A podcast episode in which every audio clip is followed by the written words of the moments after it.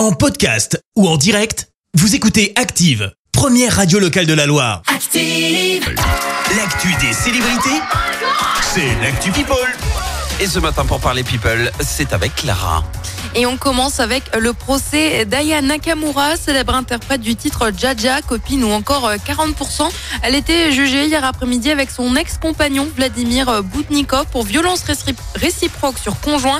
La chanteuse et le producteur ne sont pas venus, seul était présent leur avocat pour demander le renvoi de l'affaire. L'audience a été renvoyée au 26 janvier après-midi, a précisé le parquet de Bobigny. Alors pour rappel, dans la nuit du 6 au 7 août, la police était intervenue à deux reprises au domicile du producteur à Rony-sous-Bois. Aya Nakamura avait été placée en garde à vue, affirmant avoir été frappée par son conjoint de l'époque. Vladimir Boudnikov avait euh, lui aussi été interpellé rapidement durant cette soirée. Nous avons fait des bêtises ce soir-là, avait écrit ce dernier sur Instagram. Affaire à suivre. On continue avec une annonce terrible pour les fans du boys band de K-pop BTS.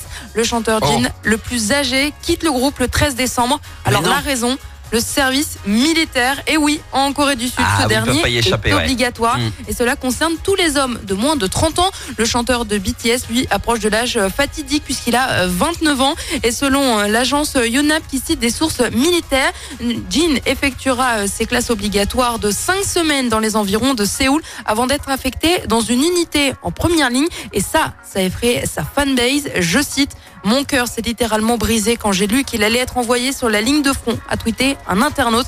Pourquoi la ligne de front? Pourquoi Christophe? Pourquoi? Bah oui, pourquoi?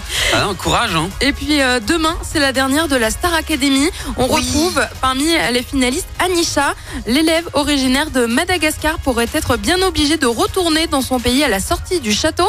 Et pour cause, la chanteuse pourrait être en situation irrégulière. Elle avait obtenu un titre de séjour grâce à ses études, un titre qui pourrait lui être retiré si elle décide de les arrêter pour se consacrer à la musique. Alors après avoir entendu euh, l'histoire d'Anisha dans la quotidienne de la Starac, les internautes se sont indignés, interpellant alors Gérald Darmanin sur Twitter afin de faire pencher la balance du côté, du bon côté pour la jeune chanteuse.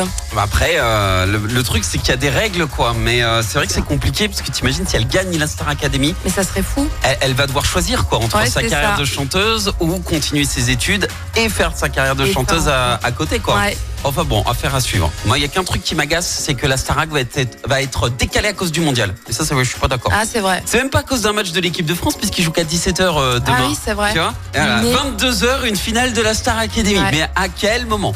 Moi, je, C'est vrai. je suis pas d'accord. Je dépose un hashtag. Rendez-nous la Starac à 21h. Merci Clémence, euh, pardon Clara, Ah. Bah, fallait que je la fasse. Ça y est. De est toute faite. façon, euh, voilà, elle est faite. Euh, je te retrouve, euh, Clara, à tout à l'heure pour le journal. Et on parlera de quoi? Eh bien, euh, on parlera d'une audience euh, contre Mediapart, une audience judiciaire d'une sage femme stéphanoise sur TFX et de la journée contre les violences sexistes et sexuelles. Merci à tous. Merci, vous avez écouté Active Radio, la première radio locale de la Loire. Active.